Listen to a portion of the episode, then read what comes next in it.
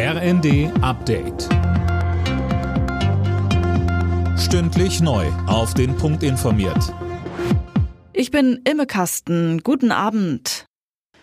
Während in der Ampelkoalition über leichtere Einbürgerungen gestritten wird, hat Bundeskanzler Scholz erste Eckpunkte skizziert, wie die Einwanderung künftig geregelt werden soll. Am Mittwoch soll das Kabinett über das Thema beraten, so der Kanzler. Wir werden künftig stärker auf die Qualifikation und die Berufserfahrung der Zuwanderer schauen und weniger auf Formalien.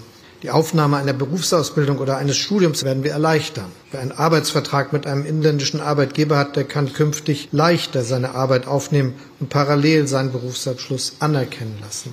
Und wir werden ein transparentes, unbürokratisches Punktesystem einführen, wie andere Länder es längst getan haben. Mehr Unterstützung für junge Menschen in Krisen wie der Corona-Pandemie, das hat der Deutsche Ethikrat angemahnt. Das Gremium fordert mehr psychologische Hilfsangebote, denn Kinder und Jugendliche hätten stark unter Schulschließungen und Kontaktverboten gelitten.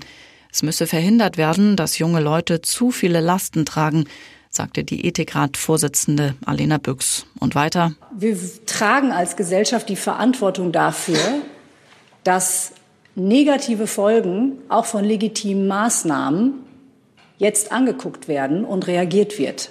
Wenn wir das nicht machen würden, das wäre in der Tat sehr problematisch. Und deswegen legen wir heute hier diese Empfehlung vor.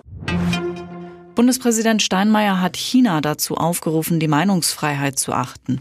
Die freie Meinungsäußerung sei ein wichtiges Gut, sagte Steinmeier mit Blick auf die aktuellen Protestkundgebungen in China. Selbst ausländische Reporter beklagen, dass sie nicht frei über die Lage berichten können.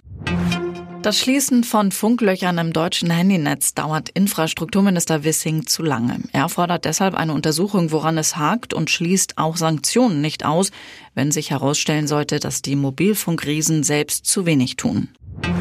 Brasilien steht im Achtelfinale der Fußball-WM. In Gruppe G setzten sich die Brasilianer mit 1 zu 0 gegen die Schweiz durch. Zuvor holte Ghana einen 3 zu 2 Sieg gegen Südkorea. Außerdem spielten Kamerun und Serbien 3 zu 3. Alle Nachrichten auf rnd.de